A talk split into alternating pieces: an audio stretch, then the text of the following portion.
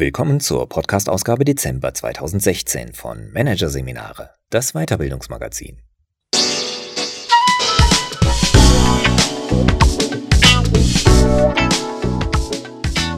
Weitere Podcasts aus der aktuellen Ausgabe behandeln die Themen Geschäftsideen entwickeln, Fahrplan zur Innovation und Stereotype im Management, dämliche Denkmuster. Doch zunächst Unternehmenspurpose Wozu sind wir da? Von Eva Maria Eiberg, Lisa Kratzer und Lars-Peter Linke.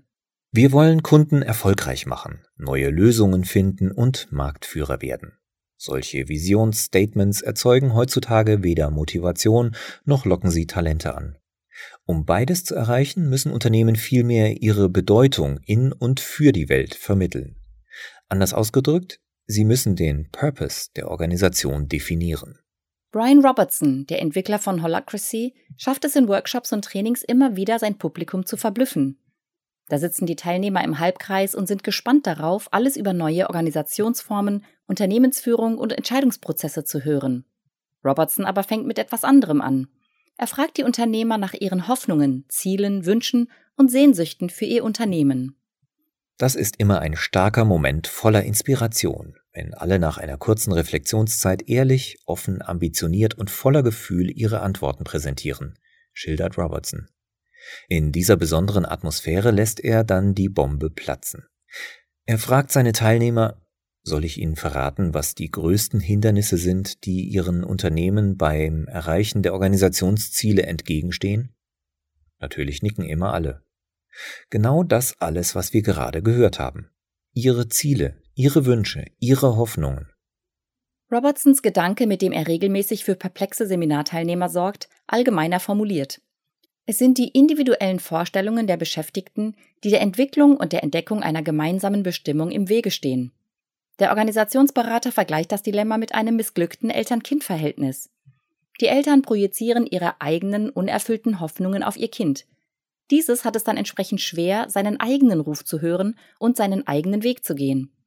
Vielleicht ein etwas pathetischer Vergleich, aber er beschreibt die Problematik recht gut. Denn es geht für die Unternehmen heute mehr denn je darum, sich von den individuellen Hoffnungen und Wünschen ihrer Mitarbeiter zu emanzipieren und stattdessen ihre eigenen Hoffnungen zu finden, offenzulegen, neu zu definieren, ihren Daseinszweck, die Raison d'être oder, wie man es spätestens seit dem Einzug der Holacracy-Praktizierer in die Organisationsberatungsszene nennt, ihren Purpose zu formulieren. Der Begriff ist seit einiger Zeit en vogue. Er hat gute Chancen, sich fest im Sprachgebrauch von Führungskräften und Managern zu etablieren und die mit ihm verwandten und einst so hoch angesehenen Begriffe Mission und Vision aus selbigen zu verdrängen. Das Wort Purpose ist eingängig, klingt gut und gefällig. Hinter dem Wandel von der Mission und Vision zum Purpose steckt aber mehr als Mode. Für Purpose gibt es keine eindeutige Übersetzung. Man braucht schon ein Wortbündel, um den Begriff ins Deutsche zu hieven. Zweck, Ziel und Absicht beschreibt ihn zusammengenommen noch am besten. Seine Definition macht es dem Unternehmen leichter, stimmige Entscheidungen zu treffen, unverwechselbar zu werden und eine eigene Kultur zu entwickeln. Aber sind nicht genau das auch die Funktionen von Mission und Vision? Stimmt, aber im Gegensatz zum Purpose erfüllen sie diese meistens nicht, sondern bewirken etwas völlig anderes. Eingeschlafene Füße.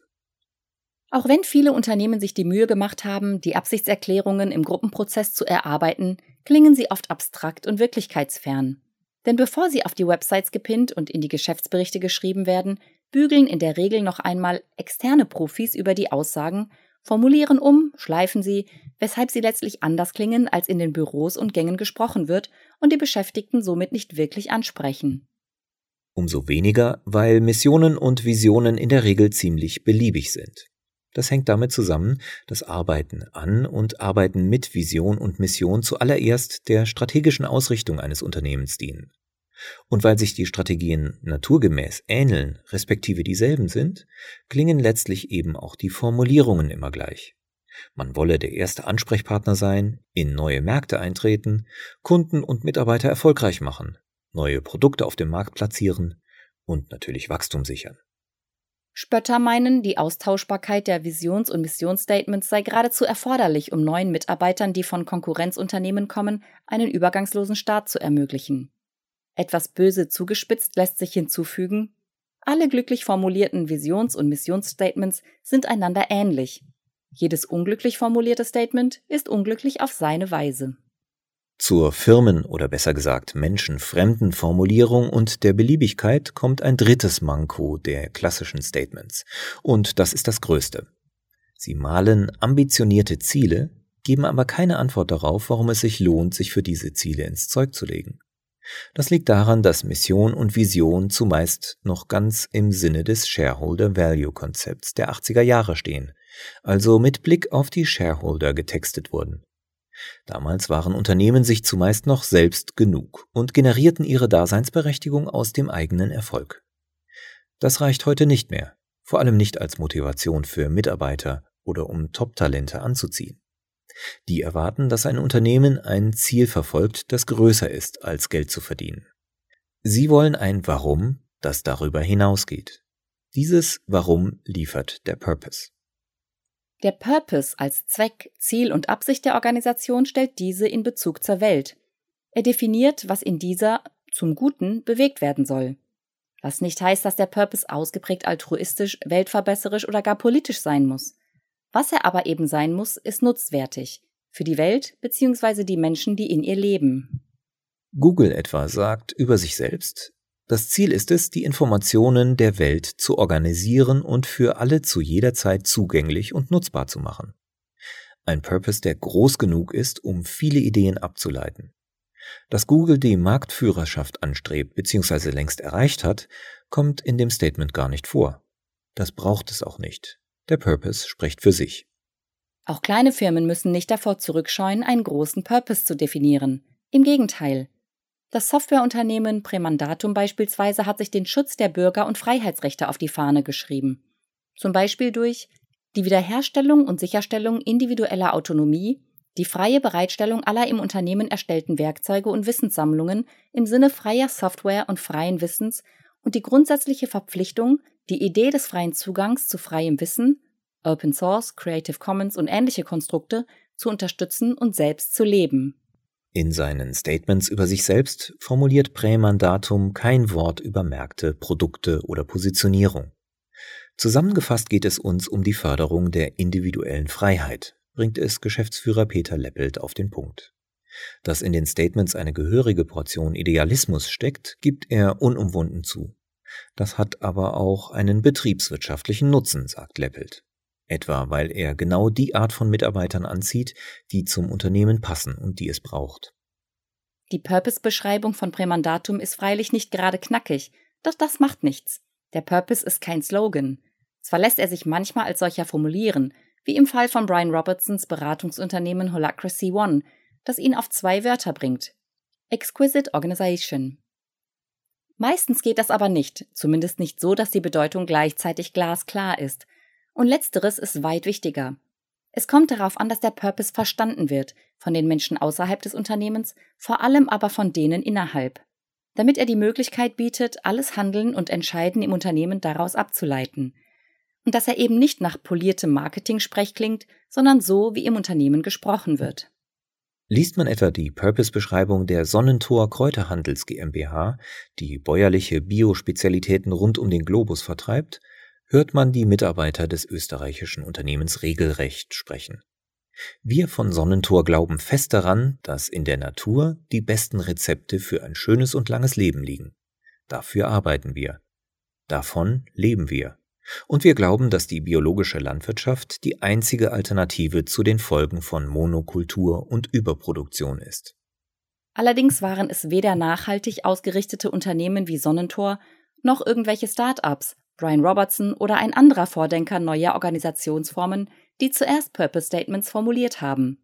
Einzelne Unternehmen haben das schon lange vor deren Zeit gemacht, auch wenn die Statements damals noch nicht unter dem Begriff Purpose firmierten. Der Axel Springer Verlag etwa vor fast 50 Jahren in seinen legendären Essentials, wobei diese nach der Wiedervereinigung 1990 geändert und unter dem Eindruck der Anschläge des 11. September 2001 ergänzt wurden. Das unbedingte Eintreten für den freiheitlichen Rechtsstaat Deutschland als Mitglied der westlichen Staatengemeinschaft und die Förderung der Einigungsbemühungen der Völker Europas zählt ebenso zu den Essentials wie das Herbeiführen einer Aussinnung zwischen Juden und Deutschen. Der Grundgedanke hinter dem Purpose-Konzept ist noch viel älter. Philosophen machen in den Statements der Unternehmen eine deutliche Spur antiken Glücksdenkens aus. Nach Aristoteles streben Menschen immer das Gute an, wenn sie bewusst und zielgerichtet handeln. Das sogenannte Prinzip der Eudämonie. Es ist also nicht nur der Inhalt des Purpose, der zu, wie Aristoteles sagen würde, einem Streben nach Glück im Sinne eines guten Lebens für alle führt, sondern auch die Tatsache, überhaupt einen Purpose zu haben. Noch gibt es unzählige Unternehmen, die keinen ausformulierten Purpose haben und trotzdem sehr erfolgreich sind. Vielleicht ist ihr Purpose so klar, dass er nicht mehr formuliert werden muss. Denkbar ist auch, dass jeder Mitarbeiter einem vermuteten Purpose folgt ohne dass es dabei bislang zu wesentlichen Interessenkonflikten gekommen ist. Betrachtet man allerdings den Weg der Selbstorganisation, den mehr und mehr Unternehmen einschlagen, um in unserer komplexen, undurchschaubaren und unvorhersehbaren Welt besser zurechtzukommen, wird deutlich, dass die purposelose Organisation ein Auslaufmodell ist. Denn jegliches Bemühen um flachere Hierarchien und mehr Verantwortung für Teams und Mitarbeiter ist prinzipiell zum Scheitern verurteilt, wenn die Organisation keinen Purpose hat. Als Menschen zeichnen wir uns dadurch aus, wie der Philosoph Julian Niederrümelin es formuliert, dass wir für genau das Verantwortung tragen, wofür wir Gründe haben. Jedes Unternehmen, das seine Mitarbeiter stärker in die Verantwortung bringen will, muss ihnen mithin Gründe liefern, diese Verantwortung zu übernehmen. Verantwortung entsteht nicht ohne guten Grund. Verantwortung braucht Purpose. Der Purpose ist somit das Urprinzip und der Herzschlag jeder auch nur ansatzweise selbst organisierten Organisation. Deshalb sollte bei der Einführung von mehr Selbstorganisation die Definition oder die Überprüfung des Purpose immer der erste Schritt sein. Diesen Purpose mit Leben zu füllen und am Leben zu erhalten, Entscheidungen aus diesem herbeizuführen und auf diesen zu beziehen, ist dann die wichtigste Führungsaufgabe. Arbeit am Purpose ist wie die Entwicklung, Wartung und Pflege von Hochleistungsmotoren.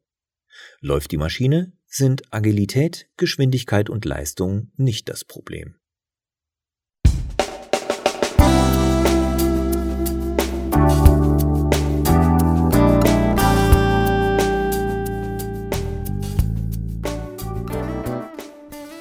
Sie hörten den Artikel Unternehmenspurpose. Wozu sind wir da? von Eva Maria Eiberg, Lisa Kratzer und Lars-Peter Linke.